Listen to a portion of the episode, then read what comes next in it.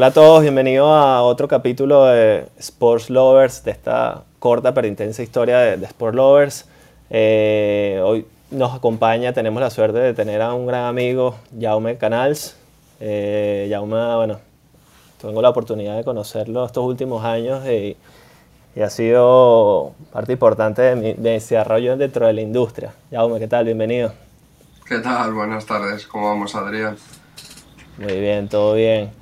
Eh, bueno, ya, esta parte estamos haciendo estas, estas entrevistas, estas charlas para conocer un poco más la parte humana, esa parte de la industria deportiva que la gente no, quizás no conoce, no, no tiene toda la información.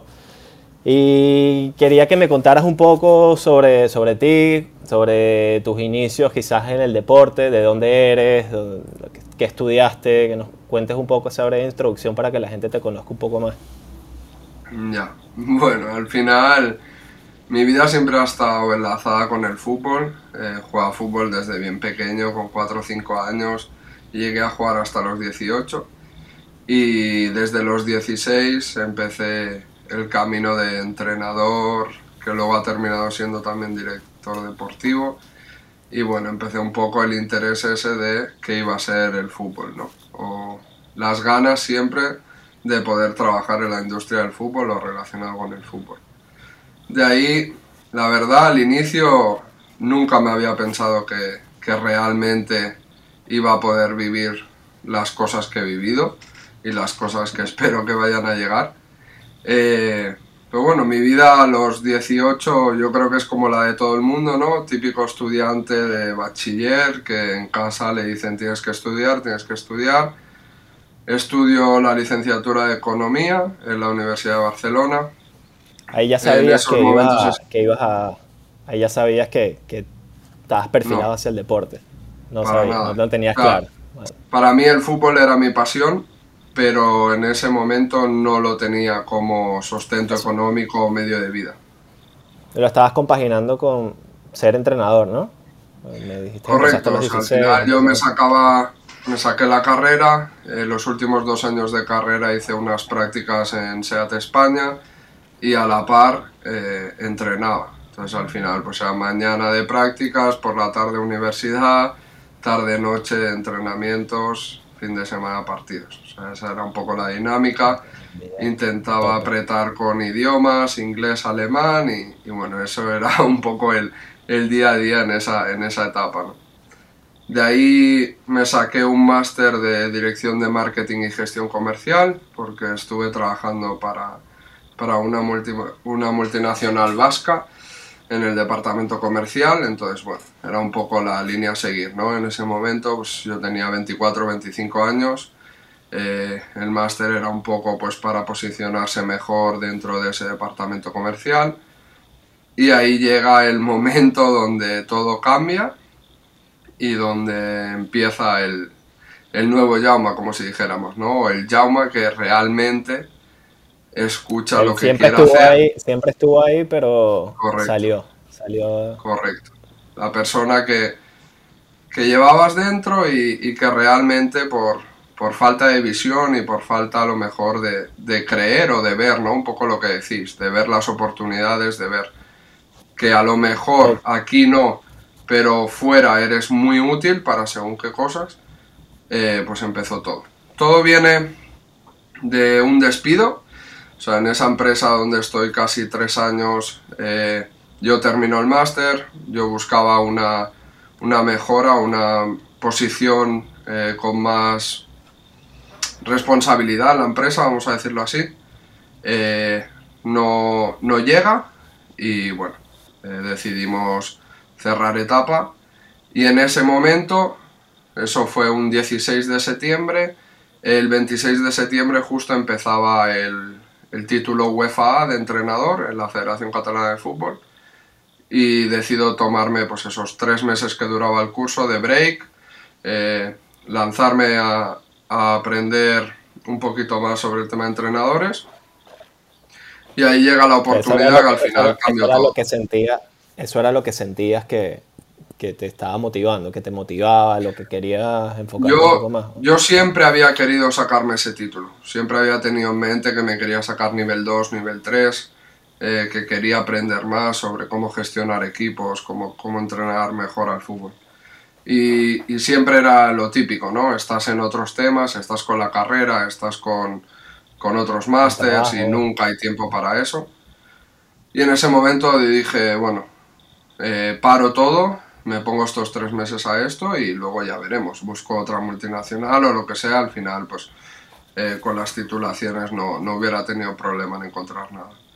Y de ahí sale la oportunidad que lo cambia todo, que es eh, una beca Erasmus para entrenadores de fútbol que promocionaba la Federación Española de Fútbol, que se llama Football Coaches. Y ahí, bueno, cuando decido apuntarme, eh, desde dirección eh, nos proponían que fuéramos pues República Checa, eh, países un poco donde el fútbol es menor, porque al final eran becas que se daban en toda España. Y obviamente el ir a Inglaterra o Reino Unido pues es donde todo el mundo aplicaba. Y yo al no venir de la rama de INEF o Ciencias de la Actividad Deportiva pues también costaba más encontrar un, un club que te pudiera abrir la puerta para, para ir, ¿no? Yo decido que, que solo aplico a Reino Unido, que si me dan Reino Unido bien y si no, pues no voy, no pasa nada.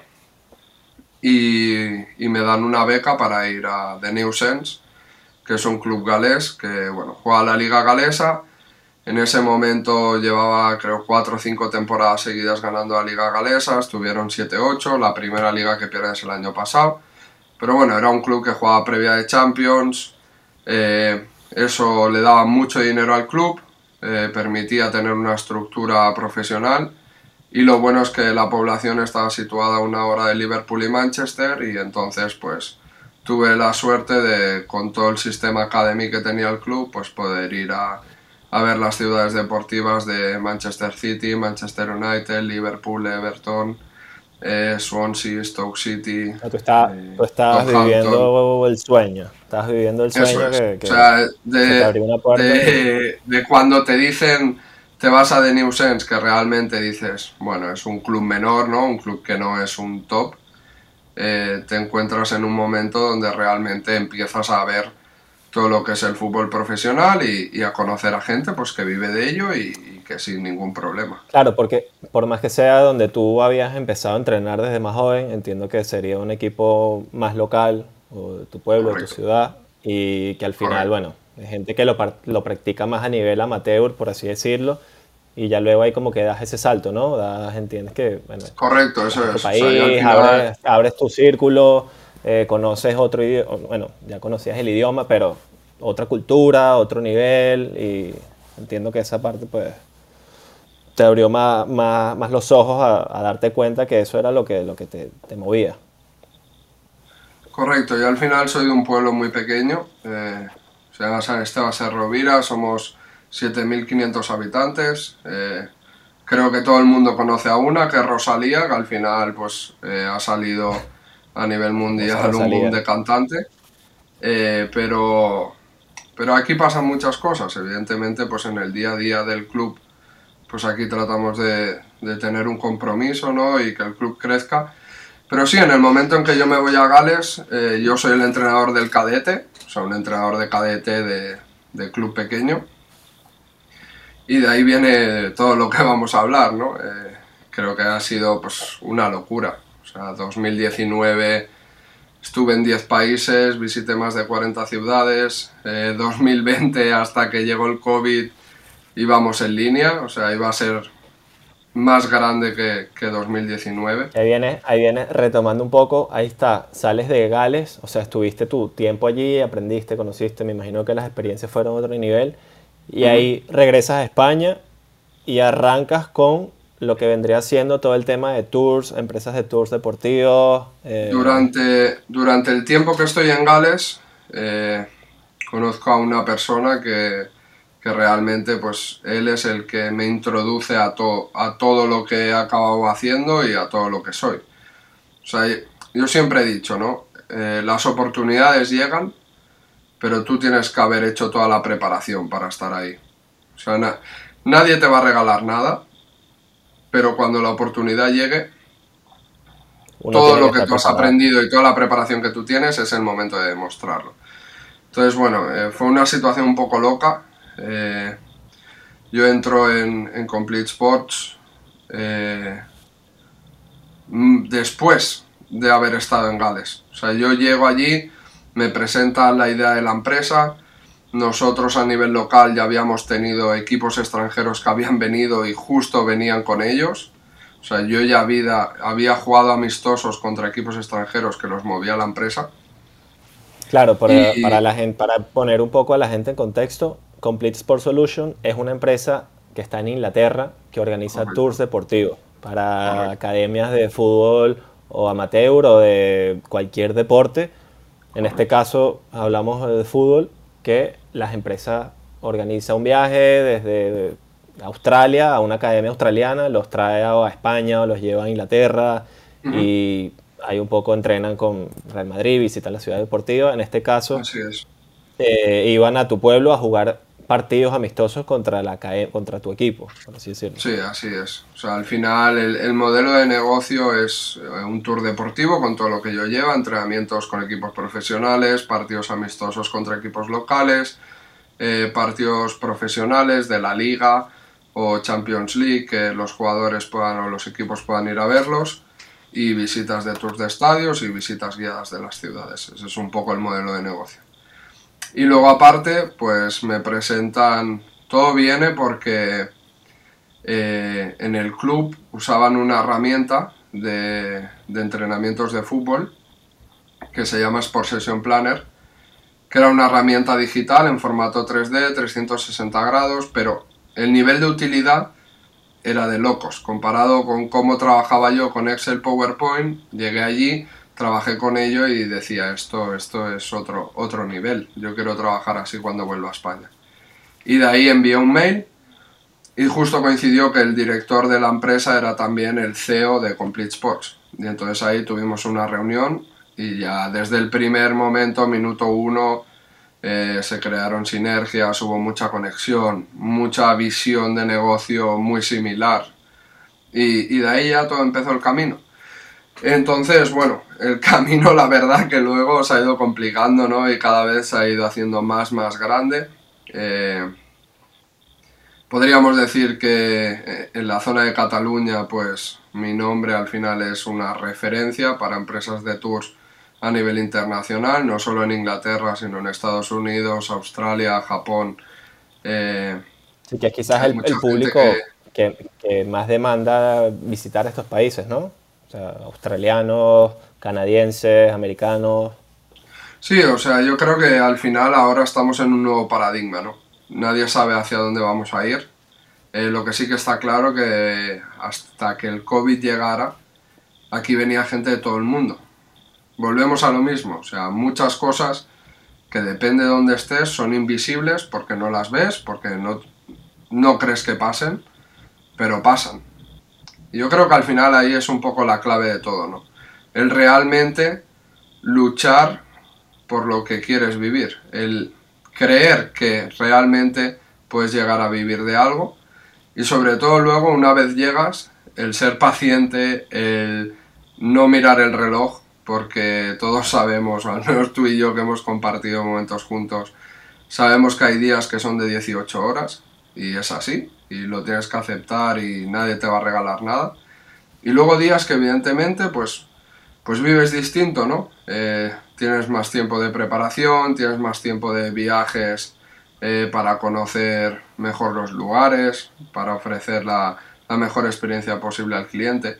Y al final yo creo que, que todo va en esa línea, en ser muy profesional con el cliente, en sobre todo hablar claro. Yo creo que eso es algo que, que cada vez se está perdiendo más porque obviamente cada vez hay más competencia y la gente tiene que vender. Entonces, en el momento en que tienes que vender muchas veces, tienes que sobreofrecer o tienes que decorar tu producto con cosas que sabes que luego quizás se van a quedar a medio camino. Yo creo que al final hay que ser claro. Si hay sitios donde no se puede llegar, lo dices y no pasa nada. El cliente al final eh, lo que quiere es que lo que tú le prometas o le digas llegue aquí y se cumpla. No que llegue aquí y tenga en un contrato, en un papel que iba a hacer tal cosa y tal cosa se cambia por otra porque, uy, es que no ha podido ser, ¿no? Eso es importante en, los tours porque al final vienen desde Australia, quizás hay una persona de la empresa allí vendiéndole el producto, ofreciéndole algo, llegas aquí y quizás, porque nos ha tocado vivirlo, tenías un entrenamiento pautado en la ciudad deportiva Joan Camper del Barça y llegas y un día estaba la ciudad deportiva cerrada, ¿sabes? Entonces, ese tema, esa parte de hablar con el cliente, eh, son imprevistos que surgen, que no depende de ti, que al final trabajas con un club profesional y si decidió el Barça perdió cinco partidos y no quisieron abrir las puertas ese día, pues toca resolver, ¿no? Correcto, sí, o sea, yo creo que hay muchos añadidos y sobre todo para toda la gente que os animéis a incorporaros en el sector o, que realmente os planteéis entrar. Eh, o eres hábil y sabes gestionar rápido los cambios o no es momento de entrar. Sea, con el nuevo paradigma del COVID todo van a ser situaciones cambiantes que pueden cambiar de un día para otro, eh, que de golpe ha saltado un COVID en el entrenador y al día siguiente no puede venirte a entrenar, eh, que se decide que la ciudad deportiva se cierra porque hay dos equipos confinados. Yo creo que va a ser difícil. Al inicio todo va a ir muy lento, muy a poco a poco, con mucha seguridad, pero es como todo. O sea, yo creo que al final y hablando un poco del caso local, ¿no? Hablando un poco de Barcelona, nadie, yo creo, eh, tenía la visión de Barcelona en el año 91, en el año 90, eh, la Barcelona del año 2018, 2019, y nadie ve a Barcelona ahora como está. Es decir, tú bajas a Barcelona, es un poco una situación, yo creo, global en todos lados, ¿no? Pero ves una ciudad vacía, ves una ciudad que le falta vida, ves una ciudad que, se necesitan llenar los rincones, ¿no? Evidentemente, cuando se decida abrir, no se va a abrir de golpe y todo el mundo va a venir. Va a ser escalonado, yo creo. Y en nuestro caso, los tours o los grupos, yo creo que serán los últimos. Entonces, por ejemplo, eh, la primera previsión que vemos es octubre de este año. Octubre, enero, y luego ya verano del año que viene intentar ser optimistas para verano 2022. Pero bueno, solo... Cuéntame. Aunque la gente no lo, quizás no lo vea, esta parte de tours representa un ingreso para, para los clubes, desde un club de primera o de segunda al que tú ibas con los niños a organizar sesiones de entrenamientos y ellos asistían, eh, entradas de partidos porque venían grupos todo el año, hasta clubes propios locales, ¿no? Porque entiendo que todas estas empresas vienen y se organizan partidos amistosos, si bien no puede ser contra el cadete de Barça, un equipo local que también son experiencias para todos, para los niños del pueblo que juegan contra unos que vienen de Australia o... Yo creo que lo principal para entrar en este sector es tener muy claro cómo está el sector. O sea, evidentemente en cualquier máster que hagamos o en cualquier curso que hagamos o a cualquier reunión que nos tengan que vender algo, todo el mundo nos dirá que, que todo va a empezar, que todo está bien y tal. Vale, ok. Pero la realidad es que todo el mundo está endeudado, que el sector ahora mismo está en plena renovación. Es decir, van a cambiar los clubes por completo, por completo. O sea, no van a haber tantas estructuras, eh, van a haber despidos, seguro, 100%.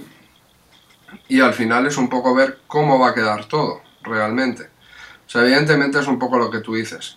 Ya no solo los tours, evidentemente los tours eh, traen mucho dinero, porque no es solo la parte de tienda o la parte de entradas, sino que hay extras de entrenamientos, eh, de actividades que ofrecen los clubes. Pero para mí es el menor de los males. ¿Qué quiero decir con eso? Que probablemente la mitad del presupuesto que depende de un club es de los gastos que pueda traer el turismo. O sea, tú, y, hablando un poco el caso local del Barça, ¿no? Tú ibas al Camp Nou y sabías que la mitad del público prácticamente era, era turismo. Tú ibas al Museo del Barça y sabías que 24/7 eso estaba lleno de gente y no paraba de facturar. Date una vuelta ahora. está vacío. Y eso es mucho dinero que los clubes dejan de ingresar. O sea, al final es un poco, ¿no? Toda la polémica esta de la Superliga. Eh, es tan fácil todo. Ahora tocamos ese tema. Ya. O sea, es, es tan fácil, yo creo, todo como que si los clubes se caen, se cae el resto. Se caen las federaciones territoriales, se caen las federaciones nacionales, la Federación Europea y al final la Federación Internacional. Evidentemente eh, es 99% seguro que eso no va a pasar. Que al final todo el mundo se tiene que poner de acuerdo, eh, hay mucha gente que está en contra y evidentemente... Pero yo creo que al final el fútbol es puro marketing. O sea, es todo, es publicidad, vender y eso son ingresos para los clubes. ¿Cuál es el problema? Que al final lo que gana un jugador ahora no es lo que gana un jugador antes. Hemos lanzado los presupuestos por encima de las posibilidades de todo el mundo. Y en el momento en que algo sale mal, bueno, pues ahí tienes a Florentino diciendo que tienen 300 millones eh, de pérdidas en un año, más 100 del año pasado, ya son 400 millones. ¿Qué pasa? Que al final, ¿no? La gente lo ve, es un número, es como algo normal. Es como hoy salta eh, la noticia de, bueno, Coutinho al Everton por 40 millones, ya, lo fichaste por 167. Bueno, estás perdiendo 127 millones. Es, es complicado, es complicado porque los números son muy grandes y evidentemente el trabajo de la gente que sostiene el club, esos, eh, vamos a llamarlos operadores eh, que pueden ganar 1.500, 2.000 euros, esos no te van a ser un problema. Pero si tú tienes que pagar un salario de 100 millones, eh, son muchos operarios que se van fuera para poder pagarlo. Así es. Y ya, retomando un poco, eh, estuviste un par de años con Complete Sport Solution, a lo que estábamos hablando antes. Eh, entiendo que estuviste ahí un tiempo y luego decidiste emprender en este mundo de, la, de, los tours. Ahora eres director de Gold Sports Tours cuéntanos un poco más eh, qué meritó la decisión, tu experiencia en esta parte de, emprender, que al final es importante y, puede ayudar a mucha gente quizás que uno ha tomado la decisión o está en proceso, que no es un proceso eh, rápido y menos ahora que estás emprendiendo en un sector que se ha visto complicado por, por la situación mundial y bueno, cualquier consejo, cualquier experiencia, tu experiencia propia, si nos quieres resumir un poco, creo que puede aportar mucho valor a cualquier persona que pueda estar viendo esto. Yo creo que al final todo es un camino. Eh, como tú dices, en Complete estuve casi cuatro años. Eh, empecé siendo eh, el responsable de Cataluña. Al año de estar de responsable de Cataluña ya pasé a gestionar grupos por toda España y llevaba la gestión de Cataluña.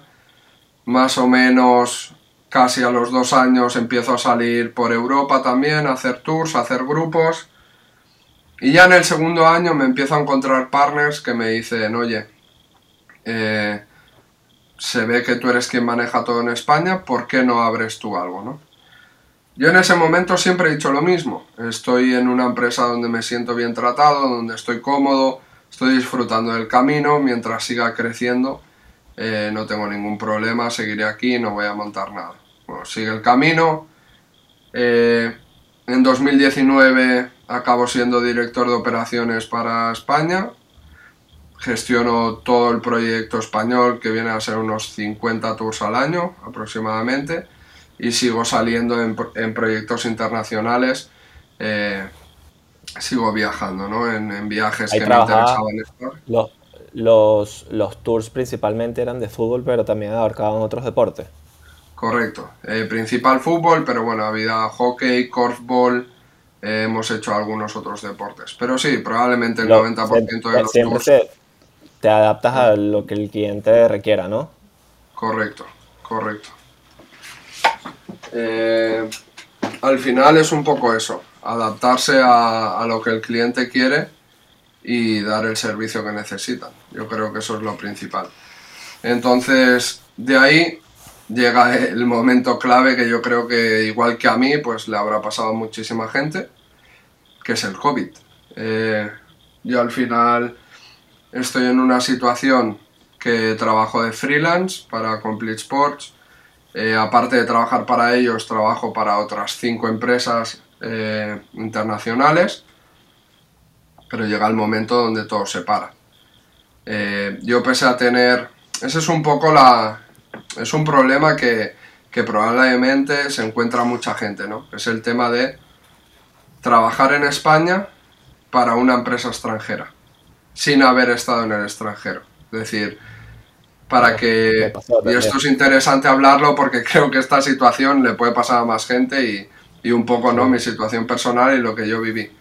En ese momento te planteas dos situaciones, o hay dos situaciones. Tres, vamos a decir. La primera es irte a vivir al extranjero donde está la empresa y que cada vez que tengas que operar en España o viajar a España, pues la empresa te cubre el gasto y, y no hay problema, ¿no? La segunda es que la empresa abra una sede en el país, en España en este caso, y te haga un contrato. ¿Qué ocurre? Cuando son proyectos como este, normalmente eh, hay una persona fija o dos como máximo y el resto son variables. Se contratan obras y servicios por, por la duración de los tours, ¿no? Y en este caso a dirección no le interesó. Y la tercera, que al final es la que optamos, era ser freelance. Evidentemente, la empresa soportaba ese coste, pero yo tenía la libertad de trabajar para otras empresas también, porque al final esa es la gracia. Teniendo en cuenta que no tienes tours todos los días del mes. Correcto. al final esa, era un poco días, otros te tienes 10 y bueno, pues al final, claro. Correcto. Eh, entonces esa era un poco la gracia de ser freelance, operar para, para eso, cinco o seis empresas. Lo que pasa que al final, pues esa donde era director de operaciones, pues evidentemente tenía un peso del 80% del sueldo. Eh, ya, pues bueno, al final con la situación COVID, pues la empresa decide que nuestra relación se ha terminado y de ahí pues empieza todo el inicio de, de Gole Tours, que al final hoy en día es una realidad, ¿no? Eh, Gole al final, después de darle mil vueltas al nombre, pues decidimos hacer este nombre porque tiene, o creemos que tiene un toque español, ¿no? Al final buscábamos una palabra que todo el mundo la relacionara en fútbol y que sonara para todo el mundo igual, que es gol. Es decir, al final gol da igual cómo se escriba, que más o menos todo el mundo la pronuncia igual, ¿no? Es goal o gol, pero todo el mundo va lo mismo. Y al final buscábamos un tópico o algo español que todo el mundo también lo relaciona a España, que es el ole de los toreros, ¿no? O el ole español. Entonces de ahí pues nace Gole y, y, la verdad que, bueno, es un proyecto que, que hemos empezado con Brian, que Brian era el otro director de operaciones de Complete una persona que desde el inicio pues confió en mí, eh, me ayudó en el camino, me guió y, apostó por mí también en el momento. Y entre los dos tenemos más de 10 años de experiencias haciendo tours. Entonces al final pues bueno, es un proyecto que, que nace de la experiencia, del cuidar a la gente y a los equipos que viajan o han viajado con nosotros. Y teniendo claro que es algo de lo que queremos vivir y que sin querer llegar a ser ricos o millonarios, eh, queremos vivir de esto y, tenemos las capacidades para hacerlo, ¿no? Entonces, nada, pues Gole han sido meses difíciles, o sea, meses donde evidentemente... La empresa, la empresa, la empresa arrancó arrancó ya la empresa, ya está. Sí, la empresa está registrada. Todo el tema. La empresa está registrada. Eh, estamos terminando con, con, los últimos procesos para que nos den Apta y Atol, que son dos certificaciones para operar con grupos ingleses. Y de ahí es un poco lo que he comentado antes. No creo que se vaya a operar ningún tour antes de octubre. Sí que cabe la posibilidad que en verano se pueda hacer algún grupo a nivel local en UK si las cosas están mejor. Pero a nivel España, eh, viajes por Europa, yo creo que mínimo octubre, enero del año que viene eh, va a ser la fecha de inicio un poco. Y nada, un poco lo que te decía. O sea, evidentemente es una época de cambio es una época donde te toca eh, sacrificar muchas cosas, pero también valoras todo lo que has vivido, ¿no? Creo que también es un momento donde yo probablemente los últimos dos años antes del COVID fue una locura. O sea, ahora viéndolo un poco hacia atrás, era un cojo un avión, estoy cinco días en un sitio, llego una noche, por la mañana cojo otro avión, me voy a otro sitio y así todo el mes, todo el mes. Eh, los dos, tres días o la semana que tenía de parón cogía, me iba de vacaciones a otra ciudad. Y es, son momentos donde realmente has aprendido mucho, has visto mucho, pero luego también lo piensas y dices, bueno, se puede vivir así, pero un poco más calmado, ¿no? Un poco más con los pies en el suelo, eh, viendo un poco todo tú, cómo quieres hacerlo, con tu toque, ¿no? Y luego al final yo creo que la clave de todo esto es ser profesional. Es decir, yo por ejemplo, y siguiendo un poco a, lo que habíamos hablado, ¿no? De temas estudios y demás, yo en el segundo año de estar trabajando en Tours, eh, estoy en un momento donde tenía ganas de sacarme el UEFA Pro, ¿vale? El nivel 3 de entrenador de fútbol.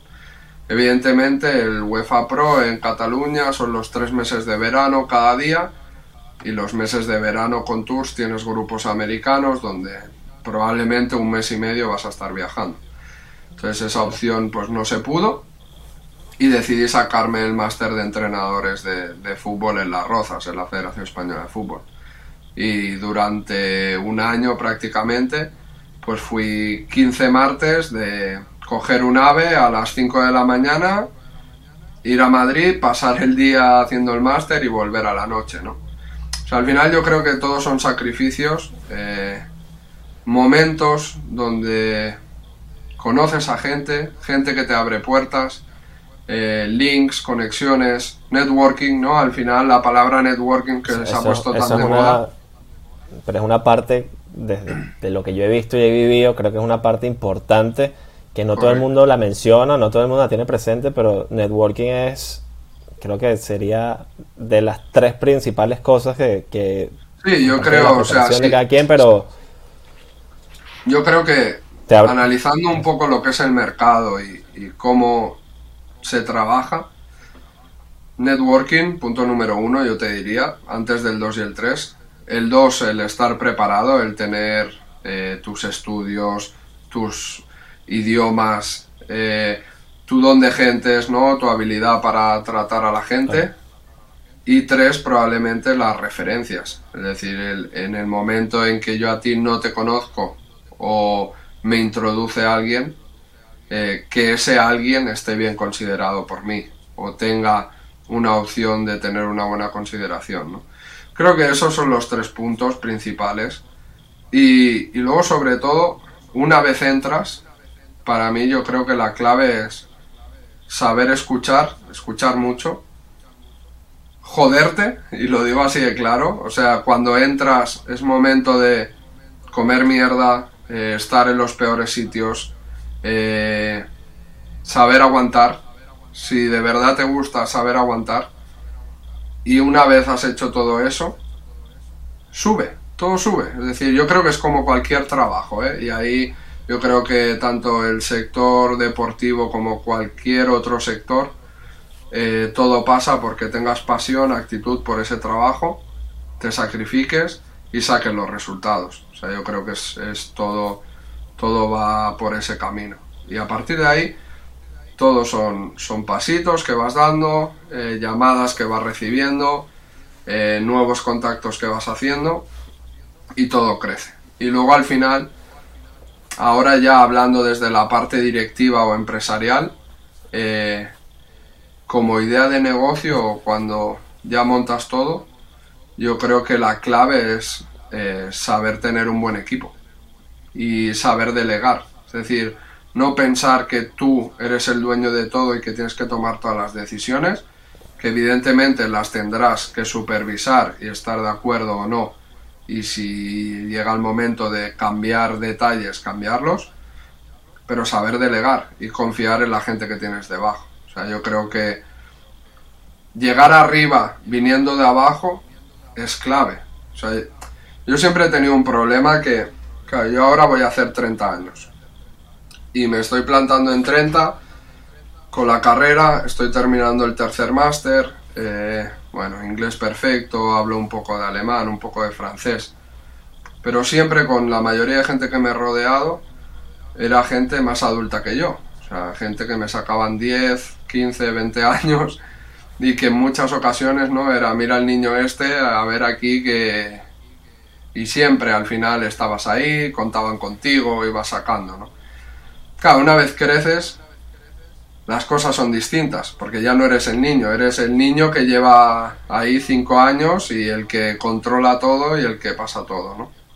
Entonces al final yo creo que la clave de todo esto es sobre todo ser bueno, trabajar mucho y saber lo que el cliente quiere, porque al final cada cliente es distinto y esta ya va de regalo a mí me gusta trabajar mucho con lo que nosotros llamamos el efecto wow, ¿no? El, en nuestro día a día o en nuestro mundo de los tours, ese efecto es clave en la recomendación del cliente, en que el cliente vuelva a confiar en ti, que es el sorprende al cliente con algo. Igual a un cliente en un tour lo puedes sorprender en visitar un sitio que no sale en ninguna guía y que es increíble en llevarlo a un restaurante donde los pinchos pues no hay otros iguales en la ciudad o unas patatas bravas. Eh, a lo mejor para otro cliente es el traerle una camiseta del equipo que esté visitando firmada por el primer equipo. Por eso digo, cada cliente es un mundo, lo tienes que conocer. Evidentemente, cada cliente tiene su grado de importancia dentro de tu organismo o dentro de tu empresa, que eso yo creo que al final siempre se habla, ¿no? Eh, clasificación ABC de clientes. Yo creo que cualquier persona que estudie una carrera o máster o cualquier curso de empresa eh, le van a decir eso, ¿no? Bueno, clasifica tus clientes en ABC. Yo creo que depende mucho del sector y del tipo de empresas que analices. Es decir, en nuestro caso, nuestro cliente ABC tendrá parte de importancia el dinero que ingrese la empresa, pero también el networking o la creación de negocio que ese cliente te pueda traer. Entonces, en ese sentido, yo creo que cada negocio o cada empresa tiene que tener claro cuáles son sus inputs de crecimiento o sus ideales, ¿no? De cómo quiere crecer y qué busca en cada cliente. Entonces, a partir de ahí... eso, es algo, que ustedes han definido ahora o, lo están, o ya lo tienen definido y estructurado a la hora de realizar el emprendimiento, ¿no? Para nosotros creemos que la clave de nuestro éxito será la felicidad del cliente. O sea, para nosotros es eso. O sea, nosotros lo que buscamos es que el cliente venga con nosotros, termine el tour y se vaya tan feliz que a la semana siguiente esté preparando el tour del año siguiente o el tour de aquí dos años. Que eso ya ha pasado, que Lo, has vivido, que no se han ido y ya te dicen, para el año que viene, cuando vuelva, claro que estos niños van a crecer, voy a traer a los que vienen, tal. Correcto, eso ha pasado. Entonces, bueno, al final es un poco lo que hablamos, ¿no? Que es un negocio donde la gente trabaja por el trato personal, no trabaja por un nombre de una institución, trabaja porque tú Jauma, tú Adrián, tú Brian, tú Pepito. Eh, estuve contigo una semana, me lo pasé perfecto y quiero volver a vivir esa experiencia. Entonces yo creo que esa es, un poco la, clave del sector y la clave de, cómo van las cosas. Lo mismo digo, o sea, creo que los comentarios un poco que he hecho sirven para cualquier club profesional hoy en día. Eh, tú entras a un club y tienes claro que eres un número. O sea, es así. Eres un número que tiene unas funciones y todo va gestionado por una directiva. Todo. Eh, al final es normalmente. ¿Cuenta? Que al, final es, una empresa más, que entras ahí, eres un empleado. Correcto, ¿no? Y luego pensar en una cosa, que al final todos los clubes. Eh, esto es gracioso, es mi, forma de pensar, ¿eh? pero al final algunos estarán de acuerdo, otros no. ¿Qué pasa con el talento o con el conocimiento? Que hoy en día no tiene ese nombre. Hoy en día tiene el nombre de consultoría o proyecto externo. Es decir, al final la mayoría de clubes, la mayoría de instituciones o de empresas, cuando no tienen idea o conocimiento de algo, ¿qué dicen? Bueno, pues contrato a esta consultora que me cobra este proyecto por 60.000. La consultora que hace, busco este perfil, le pago 30 o le pago 40 y yo me quedo 20, ¿no? Es un mundo donde en muchas ocasiones la mayoría de las directivas tienen links directos con consultoras y da igual el tipo de perfil del trabajador, sino que van a ir por decreto ley. Es decir, si un miembro del comité directivo del club trabaja en la consultoría X, eh, ya sabes que esa consultoría va a estar sí o sí en el club, ¿no? Y eso está pasando, eh, eso está pasando. Entonces la, la pena al final es que realmente no se busque en muchas ocasiones el bien del club, sino que se busca pues, el, tener gente que vaya al día a día, eh, que en muchas ocasiones, y esto es algo que, gracioso. A, mí me lo dijeron con, con 21, 21 años, 22. Eh, yo cuando terminé en SEAT, mis dos años de becario, yo en ese momento pues tenía la preocupación de cómo es que no me he quedado en SEAT. Después de dos años de becario, sí que es verdad que era un momento donde la crisis justo acaba de llegar, se estaban haciendo ERTES y demás, pero en ese momento pues no entendía por qué no me quedaba, ¿no? Una empresa que tenía al lado de casa. Y una mujer que tendría 55 años o así, me vio así un poco tristón y me vino y me dijo, ¿qué te pasa, Jaume? En plan, ¿por qué estás así? Y digo, es que, ¿cómo puede ser? Después de dos años que no, no me quede un contrato, no sé qué. Y me dice, Jaume, dice, yo llevo 40 años en la empresa, yo llevo muchos años y soy de la generación que empezaba en una empresa y estaba toda la vida. Dice, tú eres otra generación. Eres la generación de los proyectos y estarás un año aquí, luego dos años ahí, y si todo te va bien, irás evolucionando, irás creciendo y te harás la persona que quieras ser, Ahora, después de 10 años o después de 8 años, le doy toda la razón.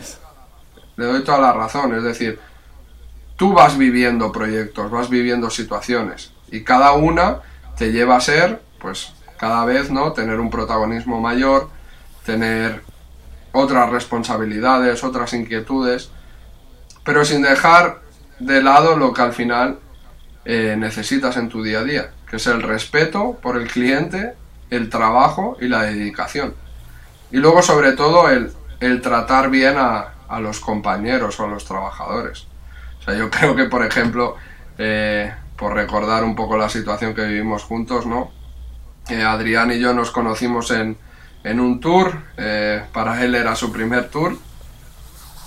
El tour fue espectacular, espectacular de complejo, espectacular de difícil, espectacular de los requerimientos que, que tenía ese tour, ¿no? Yo, yo, fue mi primero, pero la verdad es que siento que me gradué, o sea, me acuerdo que, me decía todo el mundo, superado esto, creo que no te vas a encontrar, o sea, nada, nada peor de, ninguna experiencia dentro de todas las dificultades, complejidades, todo, lo tuviste en tus primeras dos semanas y de aquí en adelante todo es ganancia. Y bueno, menos mal que empecé así. Correcto. O sea, yo creo que al final eh, en cualquier sitio. Y yo no sé si está hecho a propósito o no. Ya al final creo que son cosas que las vives y ni lo piensas. Pero hablando ahora desde una visión de directivo, o poniéndome en ese, en ese punto, sí que creo que puede ser bueno para perfiles que empiezan ponerlos a prueba, tensar la cuerda, ver realmente si esa persona lo siente, lo vive. Oye, sí, me da el 100%. No se queja por esto. O sea, le da igual estar en el hotel de surfistas que en el 5 estrellas gran lujo que va a ir otro grupo, ¿no? Y luego todo llega. O sea, yo es un poco mis inicios, mi primer tour fue en un hotel de surfistas. Fue un grupo estadounidense que venía, estaban en una villa y dos días antes de venir dijeron, no, pero el tour leader, el, el, el responsable que viene con nosotros, no puede dormir en la villa. Claro, busca tú un hotel dos días antes. Pues lo que quedó fue un, un hotel de surfistas, no tenía ni televisión en la habitación, un armario, una cama pequeña y un ventilador en el techo. Y ahí estuvimos una semana aguantando. Luego, he estado de pretemporada del West Bromwich Albion en un hotel en Benidorm 5 estrellas gran lujo. He estado en muchos hoteles 5 estrellas por toda Europa. Yo creo que sobre todo es el, el estar en el, en el momento adecuado y creer que puedes hacerlo. Porque luego, y esta fue muy buena, el primer tour que yo hago es un tour que yo hago gratis, un fin de semana. Yo, yo vuelo un viernes de Gales a Barcelona y el sábado estoy en el tour. Y lo mejor de todo es que el sábado, no, mentira, vuelo un jueves, el viernes estoy en el tour y el sábado tengo una boda. Me voy de boda el sábado por la tarde, vuelvo el domingo por la mañana sin dormir, llego y tenían partidos amistosos. Yo no había gestionado nada, eh, lo gestionaba la persona que había anteriormente en la empresa y me encuentro que de nueve partidos amistosos que se tenían que jugar, vienen, creo que fueron cuatro equipos. Cuatro, tres, seis. Cuatro equipos. No aparecían tres de los equipos que vienen doblan partidos y nos encontramos que los dos equipos femeninos que venían no tienen partido. Ya. Que me tocó, sin dormir, encerrarme en la habitación y empezar a hacer llamadas. Y tuvimos la suerte, pues, de que en ese momento uno de los clubes eh, de la zona que conocía abrieron las puertas y al día siguiente estaban jugando un amistoso en aquel campo. Eso, eso es un poco lo que trae todo este, todo este, este mundo de los tours, que al final es muchas cosas de último momento, muchas resolver, eh, la parte que al final entiende, uno entiende que es un trabajo, pero al final te estás haciendo lo que te gusta, lo que te mueve, lo que te hace dar ese extra de, bueno, ese primer tour que comentabas que nos, nos tocó ir, o sea, a mí me decían, no, se trabaja tu, tu horario establecido, todo, claro, esa semana nos fuimos a, la Donostic Cup en San Sebastián y nos tocó trabajar 24 horas y, yo al final lo veía, o sea, no lo veía mal, entendía que era mi primer tour y no lo veía mal, pero te sacrificabas porque era algo que te gustaba. Para mí no era, no era un trabajo. Yo iba, veía a los, a los niños que venían de Estados Unidos a jugar fútbol, al final terminaban los partidos abrazados con el otro equipo y esas cosas al final llegaban, ¿sabes? Era, era toda esa parte.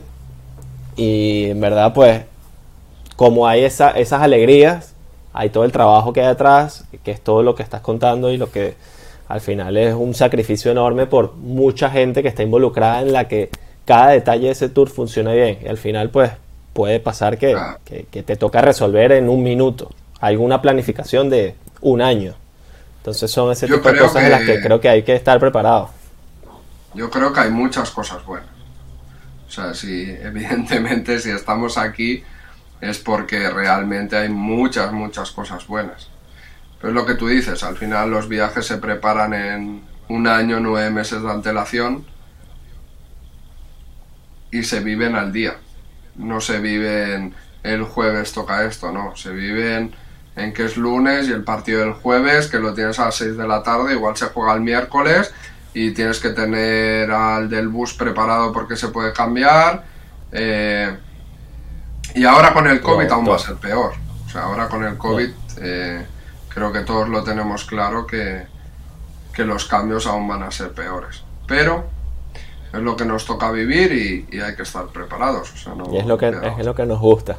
Y bueno, Jaume, en verdad increíble tu, tu experiencia, tu, lo que nos cuentas, todo lo, la parte que hay, que hay detrás de Jaume que está ahí en los tours. Eh, para ir terminando, tenemos una sección que se llama la sección ping pong, que son preguntas y respuestas cortas. A ti te gusta el fútbol, ¿no? Entiendo que te gusta cortita y al pie, como quien dice. Entonces, bueno, te voy a ir haciendo unas preguntas, me las respondes y, y bueno, ahí vamos.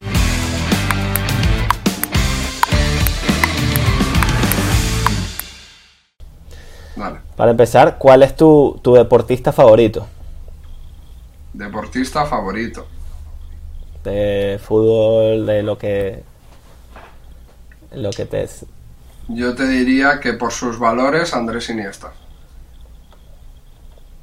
¿Un libro que nos recomendarías a todos?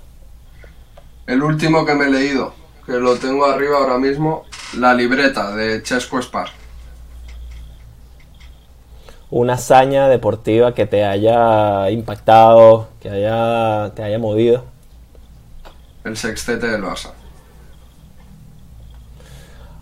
¿Alguna cuenta en red social que, pienses que todo el mundo debería seguir? De deporte, de cultura, de lo que sea. Bueno, yo creo que a nivel futbolístico, 4-3-3, eh, eh, creo que al final ahora mismo es, es una de las mejores. Juez central también me gusta bastante eh, por el tema de datos. Con los informes y, con los, informes de juez que lanza luego de jugadores, entrenadores, alucinante. Correcto. Y luego, eh, espérate que la estoy buscando, eh, para enseñarla. Ahí está. Goles Soccer Tours.